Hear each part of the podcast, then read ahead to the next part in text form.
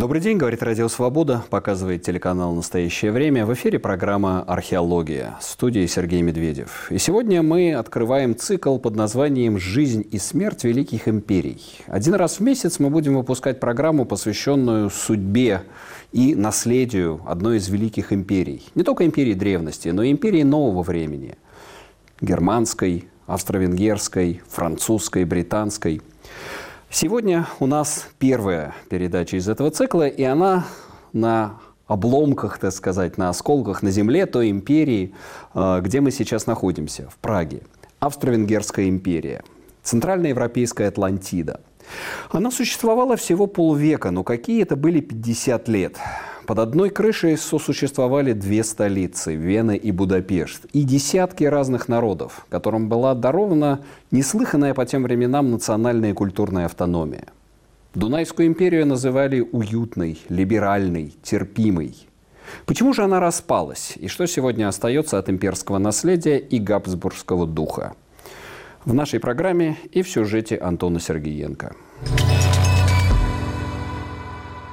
Среди всех европейских империй самой необычной была Австро-Венгрия, империя Габсбургов. Несмотря на то, что она существовала всего полвека, она сумела оставить неизгладимый след в европейской истории, политике, культуре и памяти всех государств Центральной и Восточной Европы. С 1804 года существовала Австрийская империя, но Вена пошла на компромисс, и в 1867 году возникла Австро-Венгрия. Две столицы – Вена и Будапешт, два парламента и разное законодательство. В империи предоставлялись широкие права нацкультурной автономии, и в ее рамках вызревали национальные проекты в Чехии, Словакии, на Балканах.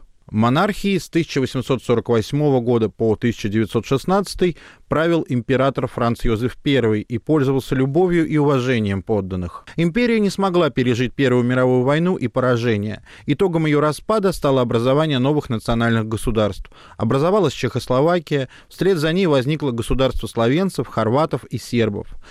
Также в ходе распада империи возникли Венгерская Советская Республика, Республика Банат, Республика Фиуме. Но независимость не принесла спокойствия этим государствам. В течение последующих десятилетий они попали под немецкую, а затем и под советскую оккупацию.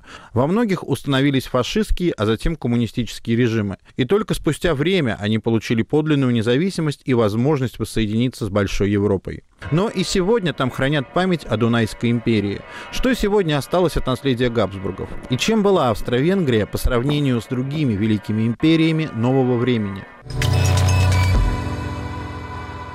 Обсудим эти вопросы с нашим сегодняшним гостем. У нас в студии мой коллега Ярослав Шимов, журналист, историк и соавтор книги «Корни и корона. Очерки Австро-Венгерской империи. Судьба империи. Вот такая книга. Здесь она издана на украинском языке. Каринне та корона. Ярослав, добрый день. Здравствуйте. Ну, э, я хочу сразу спросить э, про э, двуглавость этой империи. Э, я сейчас знаю, что вы были в Венгрии, путешествовали по Венгрии. Вот меня интересует Венгрия во всей этой истории. Все понимают, ну не понимают, но более-менее, так сказать, понятно, что Вена, имперская столица, имперский дух сохранился. А насколько этот имперский дух и имперское наследие сохранилось в Будапеште и в Венгрии? И насколько в Венгрии переживается наследие Австро-Венгрии? Ну, сохранилось, конечно, потому что на самом деле я бы тут хотел немножко поправить э, хронологические рамки – два раза прозвучало, что и Австро-Венгрия существовала полвека, это корректно. Но ее нельзя как-то вот резко отделять от предшествующей эпохи, когда э, сформировался вот этот конгломерат э, габсбургских владений в Центральной Европе. Это с 1804-го? Это еще раньше, это намного раньше. Это с 1526-го. Поэтому, а, если брать уже совсем ту монархию. Да, да. Когда, когда э, принц по имени Фердинанд Габсбургский получил в силу стечения разных династических обстоятельств корону Венгрии и Чехии. И вот возник этот конгломерат, который развивался, и потом он был в нескольких, так сказать, форматах – а, с 1804 года уже более единой Австрийской империи, а с 1867 Австро-Венгрии. Но тогда это не было еще государством, да? Вот вы говорите именно конгломерат, это нельзя назвать государственностью. А, и да, и нет, потому что э, институты единые, э, некоторые бюрократические, конечно, существовали уже с 18 некоторые даже с 17 века, Объединяла, конечно, особо, так сказать, монарха все эти земли – Э, объединяла армия, которая довольно быстро, во всяком случае, уже в XVIII веке она была э, единой армией, хотя, конечно, существовали, так сказать, части, которые ассоциировались, например, с той же Венгрией, эти, эти знаменитые венгерские гусары. Э, в общем, постепенно действительно формировалось единое государство, которое в то же время было очень пестрым. И вот одной из этих частей, если вернуться к вашему изначальному вопросу, а, была Венгрия, у которой всегда с габсбургской властью были отношения, ну, знаете, как по-английски говорят, love-hate relationship, то есть одновременно и любовь, и неприязнь, ну, может быть, ненависть слишком сильное слово. Венгры не раз бунтовали, а, настаивали на своих привилегиях в рамках большого этого имперского механизма, настаивали удачно – до 1848-49 годов, когда произошла Венгерская революция, э, революционное правительство не изложило династию Габсбургов, в конце концов, Лаэш Кошут, знаменитый революционный венгерский лидер, э, после чего э, имперское правительство в союзе с русской армией, Николай I тогда пришел на помощь совсем юному Францу Иосифу, подавило эту революцию. Это была трагедия для венгров. А, более того, возник даже такой обычай. А, в Венгрии долгое время не чокались при тостах. Это был как бы знак такого траура по этой самой проигранной революционной Революция, войне. Да. Да? А, и только спустя 20 лет императорское правительство пошло на примирение и сделало эту империю, как ее иногда называют, шутя двуспальной. Это была уступка Венгрии? Безусловно, безусловно, это была уступка Венгрии. Э, очень прагматичные и сильные политики венгерские, такие как, например, Ференц Деак, это тогдашний венгерский политический деятель, с которым связан этот дуалистический компромисс. Э, они сумели договориться с Веной. С другой стороны, у Франца Иосифа и его министров э, в общем, сложилась такая ситуация, когда нужно было менять внутреннюю структуру империи. Была проиграна война с Пруссией. Даже про войну с Пруссией. Да. 1866 год, шестинедельная война, Австрия ее по разным причинам проигрывает и э, тем самым уходит фактически из германского пространства, на котором Габсбурги присутствовали несколько веков. Им остаются вот эти вот э, наследственные владения, э, которые сконцентрированы уже э, ну, в не, не чисто, далеко не чисто германском пространстве. Регионе. Совершенно верно, да. И Венгрия, тогдашняя историческая, которая своими границами сильно превосходила нынешнюю маленькую Венгрию, она, конечно, была очень важной частью, поэтому решено было вот пойти на этот компромисс. Но компромисс оказался очень однобоким, потому что а, сразу стали недовольны другие народы империи, чехи, которые хотели, чтобы их страна стала как бы третьей участницей этой унии – хорваты, которые, в общем, хотели, чтобы и у них был какой-то более автономный э, самостоятельный статус, чтобы монархия стала уже состав, из, состояла уже из четырех, допустим, частей. Но э, в результате эти разговоры, они шли все полвека существования Австро-Венгрии. Что с этим делать? Э, со стороны Венгрии э, там всегда существовало такое чувство немножко дистанцированности и даже соперничества с Веной – но при этом... Э... А, и, и вот я хочу сразу да. уточнить, а Будапешт был равновеликой столицей? Или все же было чувство некой вторичности по отношению? Я понимаю, разный свой парламент, свое законодательство, иначе у них избирательное право уже э, в начале 20 века реализовывалось. Но все же... Он очень старался, так скажем. Во-первых, Буда и Пешт только в XIX веке срослись окончательно в единый город да. на обоих берегах э, Дуная. А, там шло активное строительство, проспекты широкие возводились, знаменитое здание парламента Парламент, было построено да. в конце XIX века, а, очень красивое, но огромное. Сейчас для маленькой такой страны этот парламент выглядит неестественно большим. Он скорее туристическая достопримечательность, хотя там работает реальное, так сказать, законодательное собрание. Можно сказать, что, конечно, для восточной части империи Будапешт стал центром притяжения, безусловно. А, и он очень хотел быть очень сильным центром притяжения. Поэтому национальная политика Венгрии, в отличие от западной, условно-австрийской части вот этой двуспальной монархии, она была более жесткой.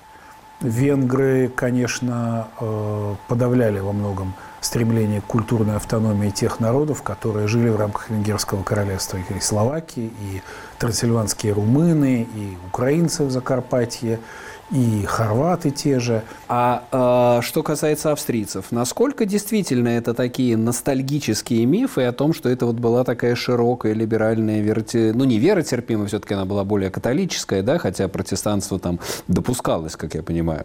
А, вот, но в целом терпимая к национально-культурной автономии, к развитию национального самосознания, которое потом уже в 21 веке, э, в 20 веке выстрелило. Ну, в общем, э, по сравнению с теми условиями, в которых жили национальные меньшинства в, во многих других странах, Не допустим, вспоминать уже Российскую империю, да. Да, и Российская империя, но можно вспомнить, допустим, судьбу польского меньшинства в Германии, в Германии, да. империи. Она тоже была не сладкой. Э, да были и другие примеры. В общем-то, э, действительно терпимость была. И был закон, который официально, он был принят в конце 1860-х годов, который официально уравнивал всех подданных э, в правах, э, давал условия для развития национально-культурного, для получения образования на родном языке. Но закон одно дело, практика другое. Конечно, я уже упомянул о политике модернизации, которую вело достаточно жесткое венгерское правительство. А в западной части, конечно, это было доминирование немецкого языка как главного административного. Э, это была, конечно, армия, где тоже командным языком был немецкий, хотя там были интересные моменты. Допустим, если в какой-то воинской части не меньше трети э, военнослужащих принадлежали к какой-то иной национальности, допустим, я не знаю, Чехии это да. были, или там трансильванские румыны, или кто угодно еще, то офицеры, как, каков бы ни был их родной язык, они должны были знать, по крайней мере, основной набор команд на вот этом языке, чтобы солдаты их понимали. Ну, солдаты между собой, да, читая Швейка, понимаешь, что, так сказать, он с сапером Вудичкой общался, судя по всему, по-чешски. Ну, безусловно, да. И были даже, когда уже начали развиваться эти национальные, так сказать, движения, там был даже один скандал, когда один национально сознательный, как раз чешский солдат, на параде с участием высокопоставленных генералов он упорно отказывался ответить вот на поверке здесь, он упорно отказывался отвечать по-немецки «here». Угу. Он говорил по-чешски «сде». Угу. И это был скандал, потому что это какое-то вот в этом виделось неповиновение и какой-то вот национальный бунт. Ну, на самом деле, потом пришли вещи куда более серьезные. В общем, механизм империи, он поскрипывал, хотя предпринимались попытки принятия какой-то гармонизации этих межнациональных отношений были очень интересные законы, например, в Буковине, которая принадлежала тоже Габсбургам э, в начале 20 века. Там э, она была очень многонациональной провинцией, там проживали и румыны, и украинцы, и немцы, и поляки, кого там только не было. И вот там были институты пропорционального представительства в местном парламенте, в Лантаге, школы на разных языках. В общем, это был такой интересный опыт мультикультурализма, э, так сказать, немножко еще архаичного, но пытавшегося приспособиться к новым историческим условиям. Фактически в рамках этой империи, в рамках этого полустолетия же вообще, в общем-то, такая весна народов, да, вторая половина XIX века, это время и немецкого роста самосознания, проекта Бисмарковского и Гарибальдевского проекта в Италии. Фактически в рамках империи Габсбургов вызревает э, вся нынешняя Центральная Восточная Европа. Безусловно, я это в каких-то своих статьях и книжках э, даже назвал э, инкубатором народов эту империю. Да. Потому что действительно было такое общее гнездо, из которого птенцы э, значит, вылупились из каких-то яиц и вылезли, и в итоге его покинули. Это был процесс естественный во многом, остановить его было трудно. Конечно, какими-то своими в общем, жесткими действиями правительства той же Венгрии, да в чем-то и общее имперское правительство подталкивали эти процессы. А, но, с другой стороны, ну, было сложно удержать а, такой конгломерат очень пестрых земель и народов. А, что было бы, конечно, сложно сказать, потому что, как известно, Австро-Венгрия распалась в результате Первой мировой войны, которая началась э, с убийства как раз наследника, наследника престола Франца да. Фердинанда. Так вот, у него имелись очень э, обширные и интересные планы реформирования империи. Э, его помощники их разрабатывали. Э, был такой, он был румынского, трансильванского происхождения, ученый и немножко политик Урел Попович, который составил план преобразования Австро-Венгрии в такие Соединенные Штаты Центральной Европы, где э, уравнивались все эти земли в правах, э, империя разбивалась на нечто вроде штатов, которые более или менее соответствовали этническим, так сказать. Но оставалась империей во главе с императором. Оставалась империей во главе с императором, единая армия, единая внешняя политика, какие-то вот э, такие рамочные э, направления должны были обеспечиваться центральной То есть властью. Конституционная монархия. Ну, конституционная она была уже давно. Ну, она, она была, да. Да, но э, это было как бы, это должен был быть уже совсем другой фундамент. Но для этого должна была быть разбита та конструкция, которая была создана в 1967 году. То есть это вот двуединость, так называемая венгерское королевство большое, оно бы было в первую очередь пострадало от этого, оно бы разбилось на эти оно штаты. было, выходит, венгерское более таким консервативным элементом, э, тормозившим э, вот это вот развитие народов и в целом оно... А, а с точки зрения промышленного экономического развития тоже был раздел, да? С одной стороны, Богемия настолько промышленно развитая. Безусловно, австрийские, вот Альпийская Австрия, так называемая, нынешняя маленькая Австрия, плюс Чехия, Богемия – это было такое промышленное ядро империи. Силезия, да. Да, э, ну, Поль... Силезия, да. Ну, ну пополам, часть... пополам да, с да, Польшей, да, если смотреть. Да. Э, соответственно, Венгерское королевство было, конечно, более аграрным. И между ними, в общем, такой товарообмен и э, существовал. А насчет политической конструкции, да, Венгрия была более консервативной. Там сложилась очень такая аристократическая элита, которая Э, ну, в общем, десятилетиями, даже веками правила. Там буквально представители одних и тех же аристократических родов. Э, Эстерхази, Сечени, Палфи, Андраши, они вот менялись во главе правительства, на министерских ключевых должностях, и они, в общем, не собирались никакие, никакую демократию а вот заводить. Я хочу закинуть в 20 и в 21 век.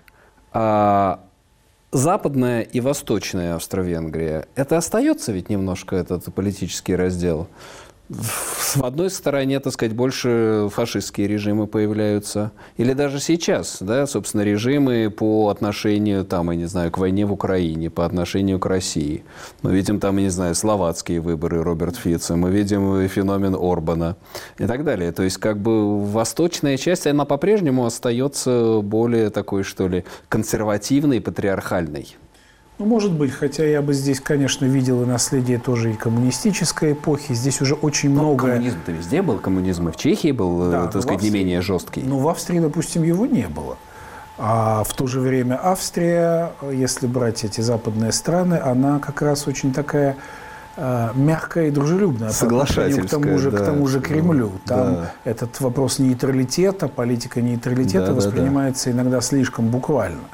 Э, поэтому я бы скорее в каком-то вот культурном отношении, mm-hmm. может быть, видел эту разницу. Конечно, э, она есть, она чувствуется, если даже переехать из Чехии в Словакию, хотя они составляли одно государство на протяжении большей части 20 века, но различия есть. Да, конечно, да. И образ жизни, и, в общем, э, многие привычки, и уклад, он разный. В Венгрии он несколько другой. Конечно. Э, Чехия это... более онемечена, конечно. Ну, в каком-то смысле да. В каком-то смысле да. Здесь более такой упорядоченный образ жизни.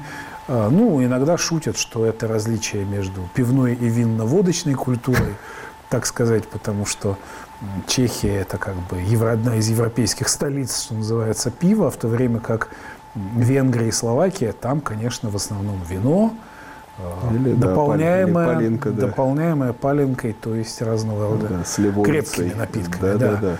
Но это вообще интересная целая геополитическая теория, что есть э, пивной пояс Европы, есть винный пояс Европы, и есть такой хардкор жесткий, так сказать, жесткого алкоголя, который идет через северные страны, Польшу, Шотландию на севере. Более того, я видел шутливую карту, где это изображено в виде пересекающихся кругов, И как раз Чехия попадает на пересечение всех трех. Всех, всех трех кругов. На этой прекрасной ноте сделаем перерыв и вернемся буквально через мгновение. Программа «Археология». Продолжаем наш разговор из цикла «Жизнь и смерть великих империй». Говорим мы сегодня об Австро-Венгрии, Центральноевропейская Атлантида, Дунайская империя. Каково ее наследие сегодня? Жив ли по-прежнему габсбургский дух? И кем был бессменный император этой империи Франц Йозеф I? Рассказывает политолог Иван Преображенский. Я бы сказал так, что это был человек, который занимался в значительной мере системой лично-административного управления, выстраивал ее, а, общался со своими подданными, причем общался в формате современного э, европейского политика в значительной мере. А, то есть он не стеснялся, по крайней мере, первое время пребывания у власти прямых контактов. А, он создавал новые бюрократические структуры, направленные не на усиление, скажем так, контроля над населением, а действительно на решение проблем, которые были. И он пытался разрешить сложнейшую проблему для Австро-Венгрии, собственно, национальный баланс внутри государства. В итоге действительно это получив симпатии значительной, по крайней мере, части населения, особенно с учетом того, что до этого э, в XIX веке нет, Австро-Венгрия будущее в тот момент переживала достаточно сложный период, и всем казалось, что Австрийской империи пришел конец. По сути дела, он был тот реформатор, который смог спасти это лоскутное образование, если более понятными и более близкими нам аналогиями говорить, условно говоря, он Горбачев, который сумел заключить федеративный договор, договориться со всеми национальными, этническими и политическими группами, которые разрывали в этот момент Австрийскую империю. Ну, по сути дела. Единственная, собственно, проблема, нет, это мы можем сказать, находясь в Праге, безусловно, была в том, что третьей столицы Праги, которая претендовала на этот статус, не случилось. И в значительной мере это привело к тому, что что Австро-Венгрия распалась, это был один из существенных факторов распада Австро-Венгрии в итоге, э, что Чехия, одна из э, государств, образующих, безусловно, для Австро-Венгрии наций, э, не чувствовали себя полноценно представленными. Они чувствовали себя на фоне австрийцев, собственно, германоговорящих и венгров ущемленными. политолог Иван Преображенский в разговоре с Антоном Сергеенко. А, Ярослав, а, а вот э, действительно Прага, была ли вообще возможность стать третьей столицей империи?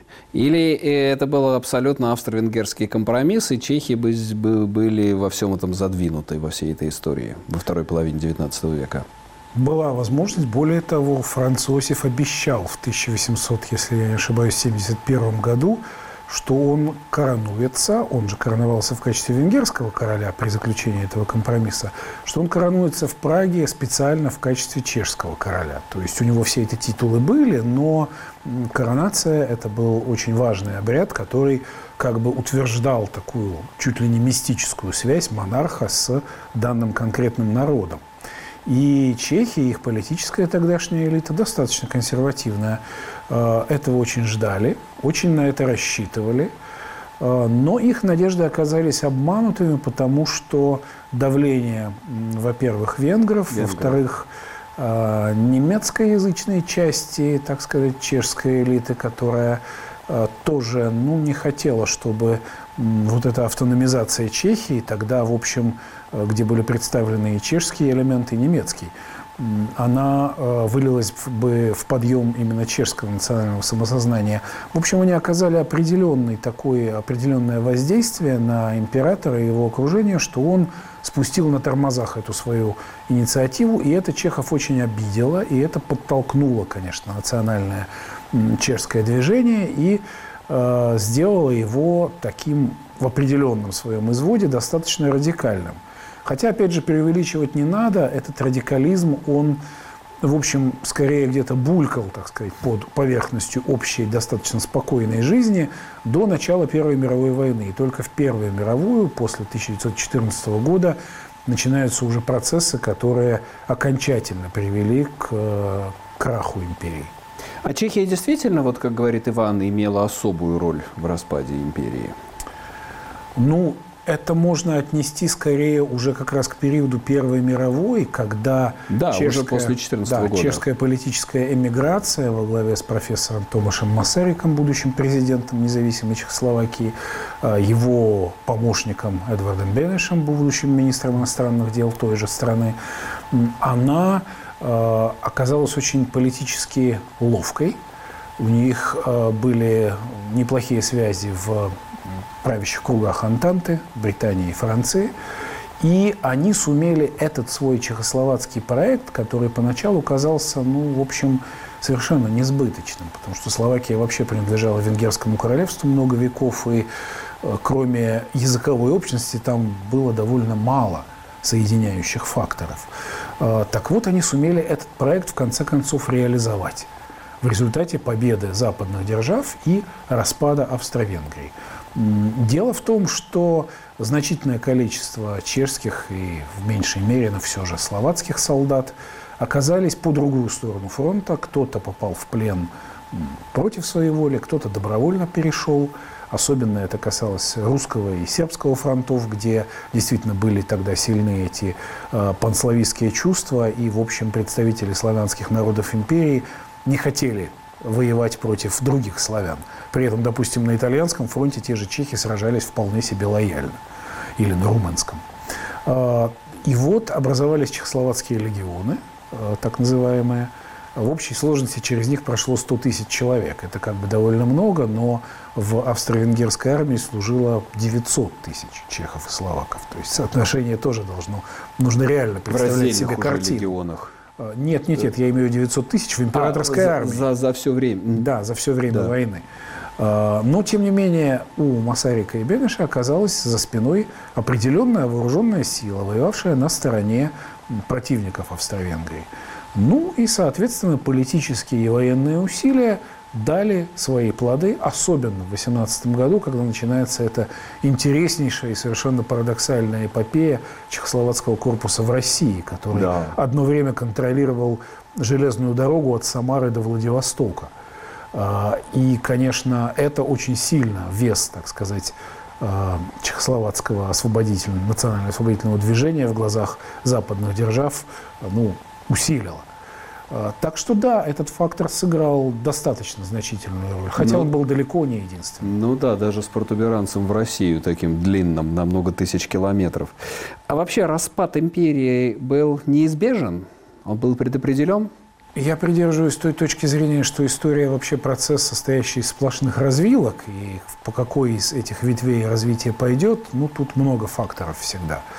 Но, скажем так, вероятность распада – была, с моей точки зрения, гораздо больше, чем вероятность чем сохранения. сохранения да. Очень сложно было, понимаете, если бы, если представить себе, что тот же Франц Иосиф, человек консервативный, он приспосабливался, у него, как тут правильно прозвучало, были, так сказать, реформаторские определенные потуги, но в целом он был консерватором. И он принадлежал XIX веку по своей психологии. А, так вот, если бы он ушел, я не знаю, физически или только политически, значительно раньше, а он прожил 86 лет, это по тогдашним меркам это как сегодня лет 110, наверное, прожить. Вот. А, и на смену ему пришел какой-то действительно более решительный реформатор, тот же Франц Фердинанд, или тот же покончивший с собой его сын принц Рудольф, который придерживался достаточно либеральных взглядов, и начал эти реформы лет, так сказать, на 30-40 раньше – может быть, из этого что-то и получилось бы. Бы и были бы Тот же проект Франца Фердинанда «Соединенные Штаты Центральной Европы». Совершенно верно, да. А, но в, уже в начале 20 века это было сложно. Там уже центростремить, э, центробежные тенденции оказались сильнее центростремительных. Хотя не будь войны, не будь Первой мировой, э, вполне вероятно, что государство Габсбургов еще протянуло бы, ну, может быть, и пару-тройку десятилетий. А вот э, не Чехословакия, а другие участники, собственно, болганские государства, они фактически получили эту независимость э, или это было какое-то самостоятельное движение? Это можно сравнить с тем, как, скажем, э, в распаде Советского Союза центральноазиатские государства получали независимость, неожиданно дарованную им? Ну, нет, стремление там, конечно, было, определенное национальное движение существовало, и хорватское, и славянское. А, иное дело, что в результате Первой мировой возвысилась Сербия.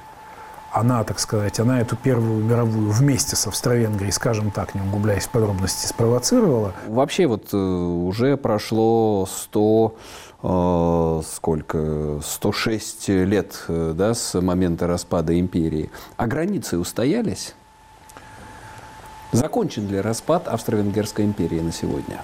Ну, они в основном устоялись, но здесь, опять же, вот затронутая вами венгерская проблема. А, дело в том, что Трианонский... Даже Орбан, по-моему, носит вот этот шарфик э, фанатский, да, и футбольный вот с, с, с, с картой Большой Венгрии, с Трансильванией. Да, да, с Трансильванией, с Хорватией, с, с много с чем. С Закарпатской Украиной, со Словакией. А, это сложный вопрос, потому что Трианонский мир 1920 года, который определил современные границы Венгрии, вот эти маленькие – он, конечно, был действительно крайне несправедливым. Из проигравших стран Венгрия, в общем, почему-то, хотя главной виновницей Первой мировой провозгласили Германию, так это было или не так, тут можно спорить, окей. Но э, в физическом смысле, в территориальном и по части населения больше всего за поражение заплатила Венгрия. Она лишилась двух третей территории. Ну хорошо, тут можно, смотря как считать, потому что эти две трети были во многом населены не мадьярским населением. Но даже если брать только по населению, то треть венгерского народа оказалась за пределами новых границ. И это было очень болезненно. И вся жизнь, допустим, межвоенной Венгрии, она проходила под лозунгом, это был официальный такой лозунг, его там дети озвучивали в школах – Нем, нем, шоха, что в переводе с венгерского означает «нет, нет, никогда». Это был протест против Трианона. И, в общем, этой несправедливой границей Венгрию загнали в объятия Гитлера, который пообещал венгерскому режиму реванш, и который позволил действительно какие-то части вот этой территории, далеко не всю, э, вернуть. Потом оказавшись снова на проигравшей стороне, Венгрия опять лишилась своих приобретений. И вот эта вся боль историческая, она сохраняется, но в рамках Европейского Союза это, казалось бы, большого значения уже иметь не должно. Но, но однако же. Но Виктор Орбан замечательный, хитроумный, э, очень такой специфический политик, который играет на этих чувствах – проводит ну, национальную ну, он, мне кажется, продолжает. То все-таки возвращаемся мы к Венгрии здесь, и это, мне кажется, очень симптоматично. Он продолжает все-таки вот эту вот венгерскую традицию ирредентизма. Венгрия это всегда в рамках любой империи, и Советской империи, и Австро-Венгерской, и сейчас в рамках Евросоюза, да, считать или не считать его империей, является вот такой вот ирредентой, которая требует своих особых прав. Да, это есть, безусловно, такая традиция. Это традиция вот этого вот венгерского э, отпора против того, что э, навязывается, или венгры думают, что им навязывается извне. У венгерской шляхты когда-то была э, поговорка, потому что официальным языком венгерского королевства, может быть, многим это покажется странным, но до 1844 года была латынь. И на латыни велись дебаты в венгерском парламенте. Так вот, поговорка была «extra Hungarium non vita est», что в переводе с латыни означает «вне Венгрии нет жизни». Это, с одной стороны, такой воспаленный патриотизм, а с другой стороны, это э, вот как раз такое отвращение к тому, что приходит извне.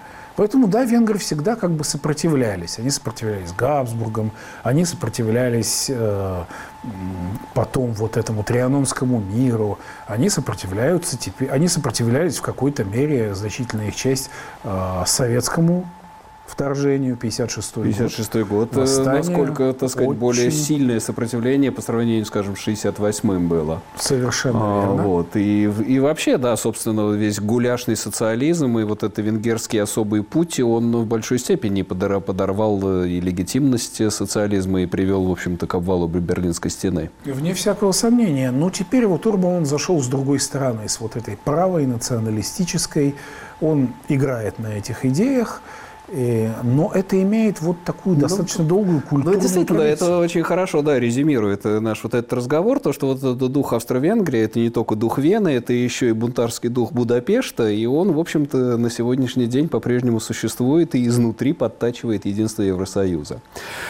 Ярослав, спасибо большое а, за участие в этом эфире, за то, что принесли эту книжку, которая пока что еще останется в студии. Каринья, та корона, корни и корона об Австро-Венгрии. Ну, а мы продолжим наш разговор буквально через мгновение. Программа «Археология». Продолжаем наш разговор об Австро-Венгрии. Теперь мы переходим уже в современность и в наследие империи – в чем сегодня заключается наследие Габсбургов? Существует ли габсбургская ностальгия?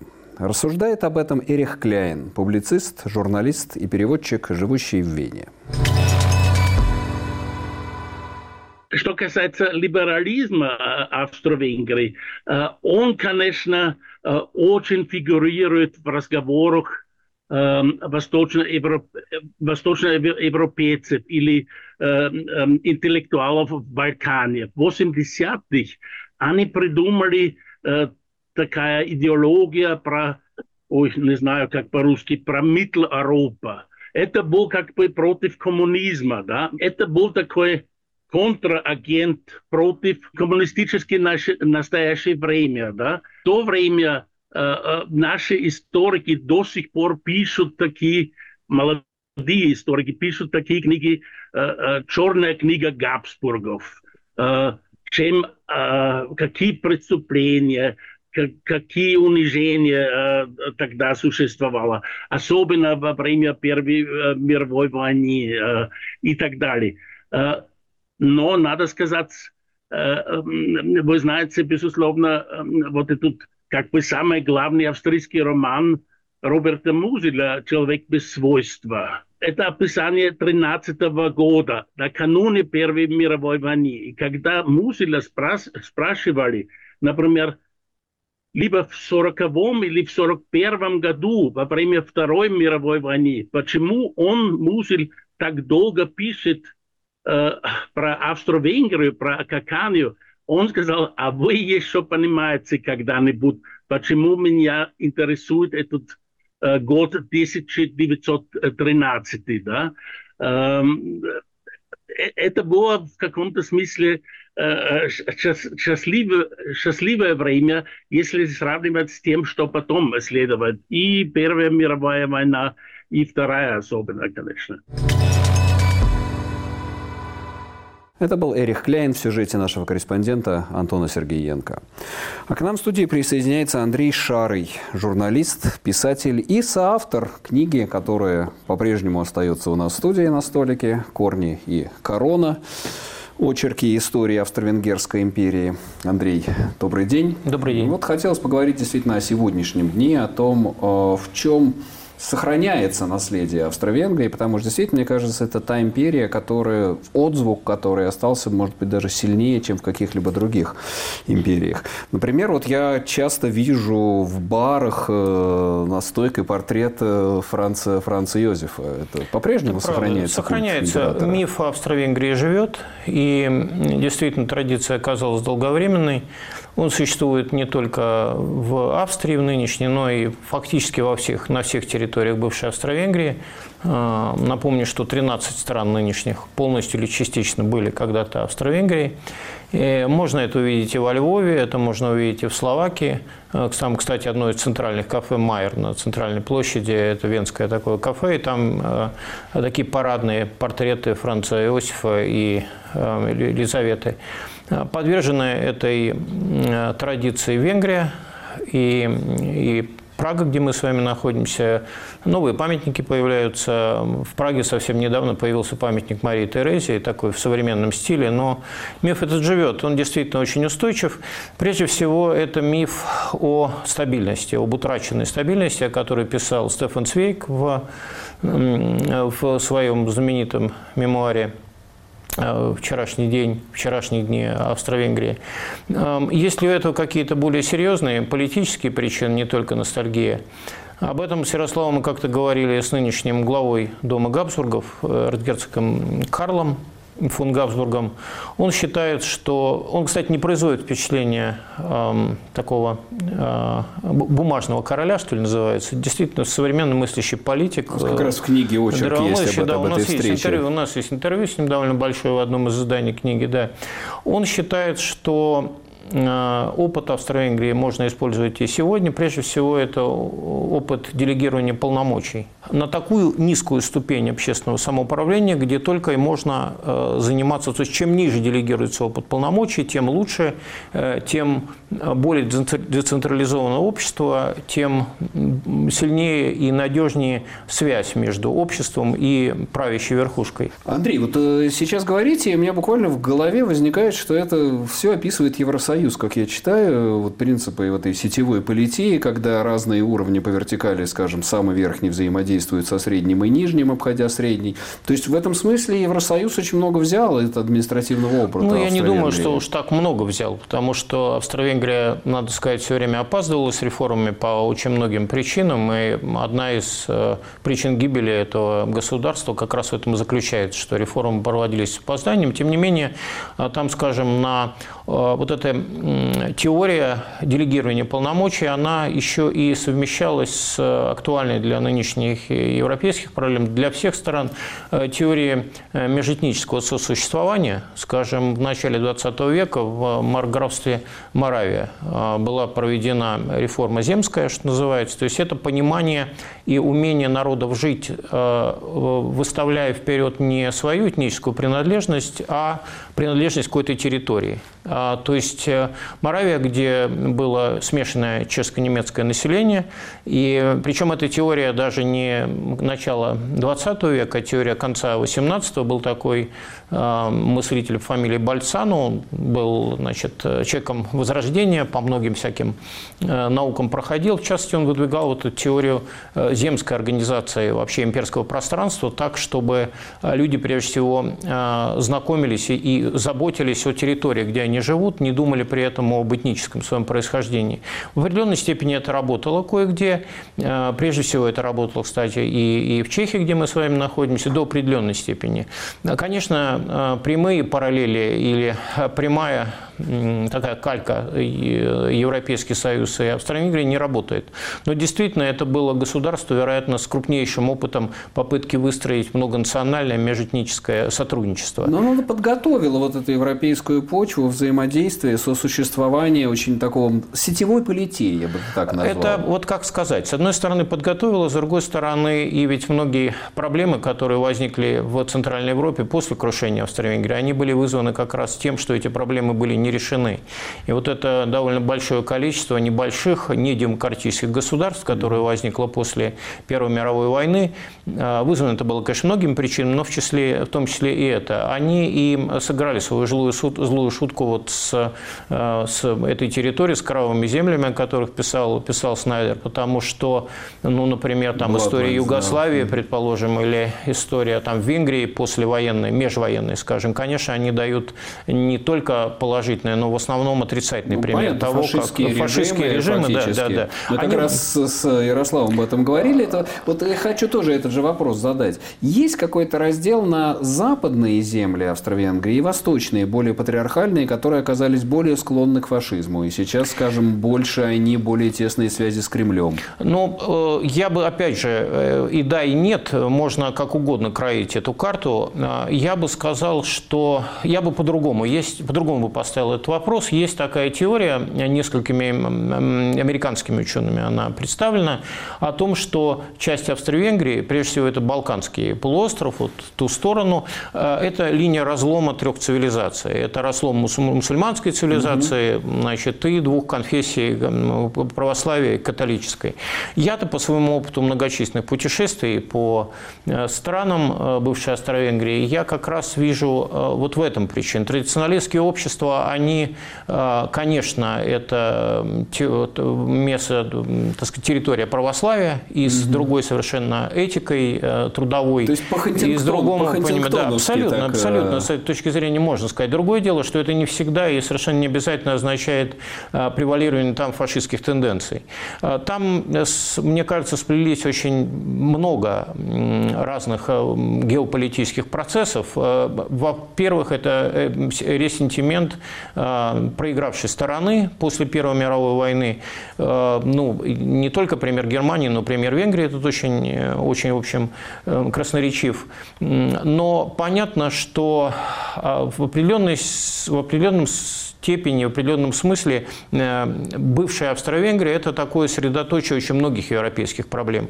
Именно потому, что это котел плавильной нации, и была теория организации там, Соединенных Штатов, да. Австро-Венгрия 16 года, такого политика Варела Поповича, румынского, и были многочисленные планы реорганизации империи, и, собственно, сама имперская идея, идея формирования универсального государства, где и нет ни Эллина, ни Иудея, а есть только только подданные его императорского величества. Вот она в определенном смысле тоже очень характерна для э, именно, именно этих земель, которые... Я думаю, империя действительно, вот э, у нас этот цикл будет, мы, мы будем говорить о разных империях, но вот сейчас, даже забегая вперед, я думаю, что это, наверное, едва ли не самый такой яркий пример ну, позитивной империи, да?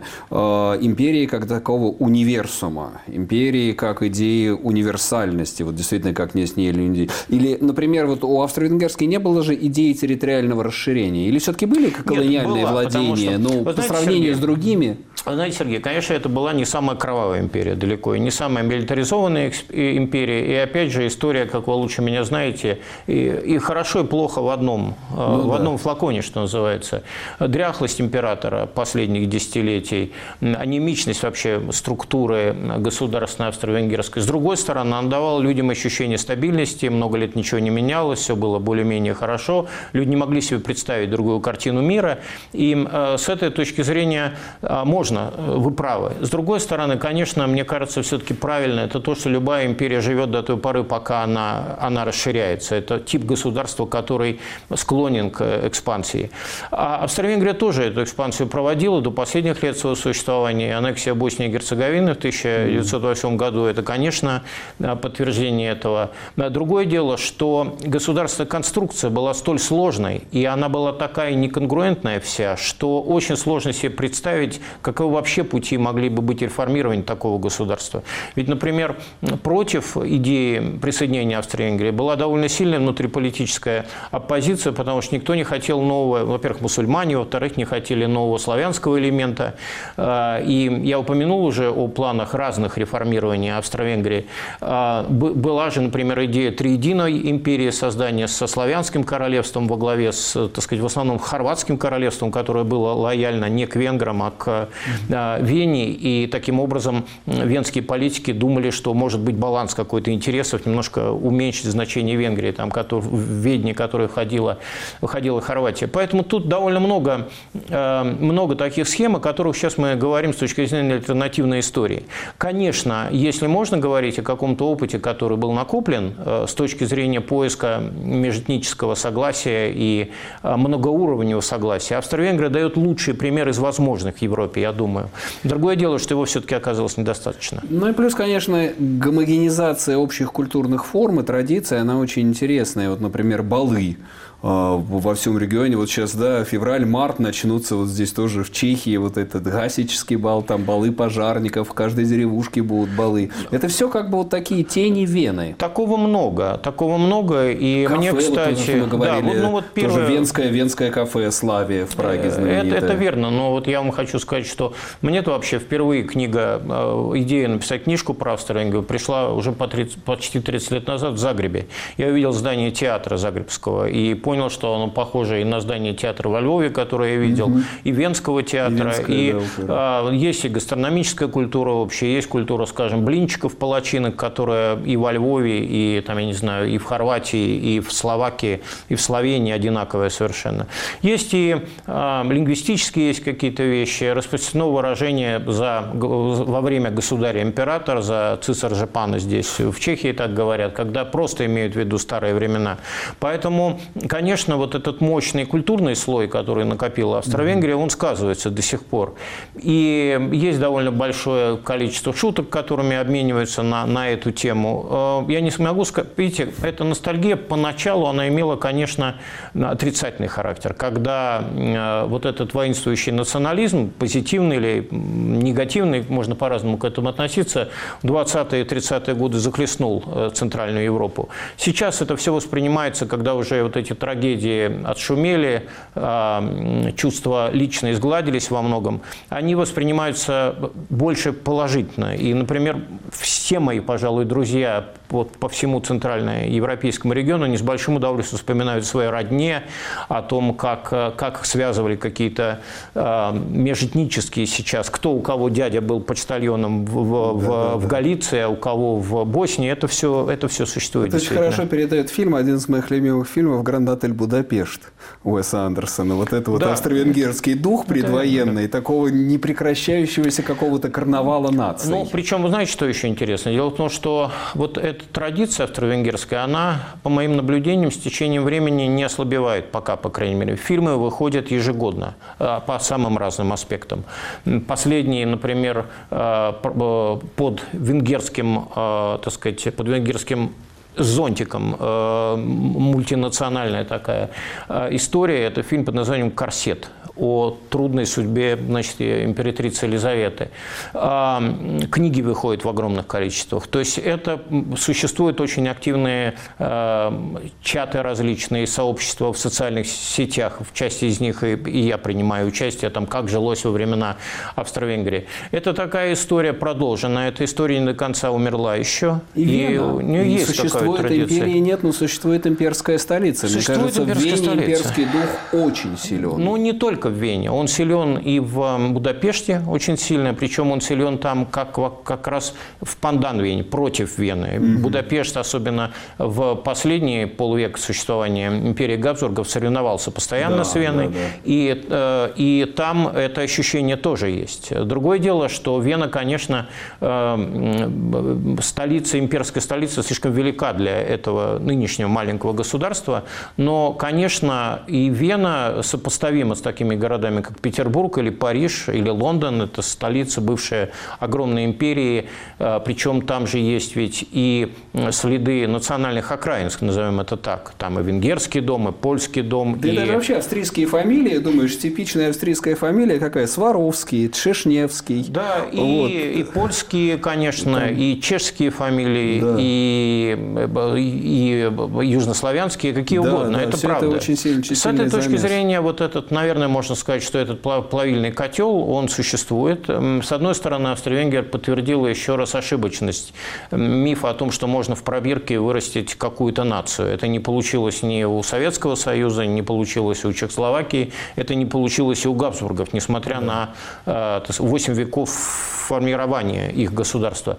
Но, тем не менее, опыт есть не только негативный, есть опыт и позитивный, и э, это хорошо, что он есть, потому что сейчас начало 20 века, конец 19 воспринимаются во многом как благословенная европейская ну, да. эпоха, и вот этот Белепок как раз Золотой именно благодаря, благодаря Австро-Венгрии. Ну да, и в этом смысле действительно существует габсбургская ностальгия, австро-венгерская ностальгия. И я в завершении этой программы хочу, может быть, это немецкая метафора золота Рейна, но вот я хочу подумать о неком золоте Дуная, что вот эта страна, Австро-Венгрия, это империя, как некая утонувшая Атлантида, но вот ее золото из-под вод Дуная по-прежнему, а здесь, в Праге, из-под вод Волтавы, оно по-прежнему где-то светит из глубины, и мы по-прежнему питаемся и живем вот этим отраженным светом. Андрей, спасибо за участие в этом эфире. У нас в гостях был сейчас Андрей Шарый, все та же книга «Корни и корона». И это программа «Археология» в нашем цикле, новом цикле, который мы открыли этим эфиром «Жизнь и смерть великих империй». Меня зовут Сергей Медведев. Оставайтесь с нами. Радио «Свобода» и телеканал «Настоящее время».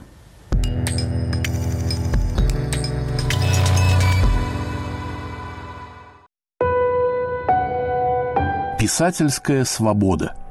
С самого начала своего вещания Радио «Свобода» было писательской станцией. Лишенная парламента и свободы слова, литературная, гражданская и политическая мысль веками уходила в русскую литературу – Поэзия, проза, публицистика, драматургия становились проводниками выстраданной правды и чаяний общества. Чуть ли не вся свободная словесность за железным занавесом и в эмиграции прозвучала в наших передачах за три четверти века. Перечитывая общее наследие, народный артист России Александр Филипенко читает свободовских авторов, литературную классику. «Писательская свобода» 12 подкастов в течение 12 месяцев. Слушайте нас на сайте Радио Свобода и в привычном агрегаторе подкастов.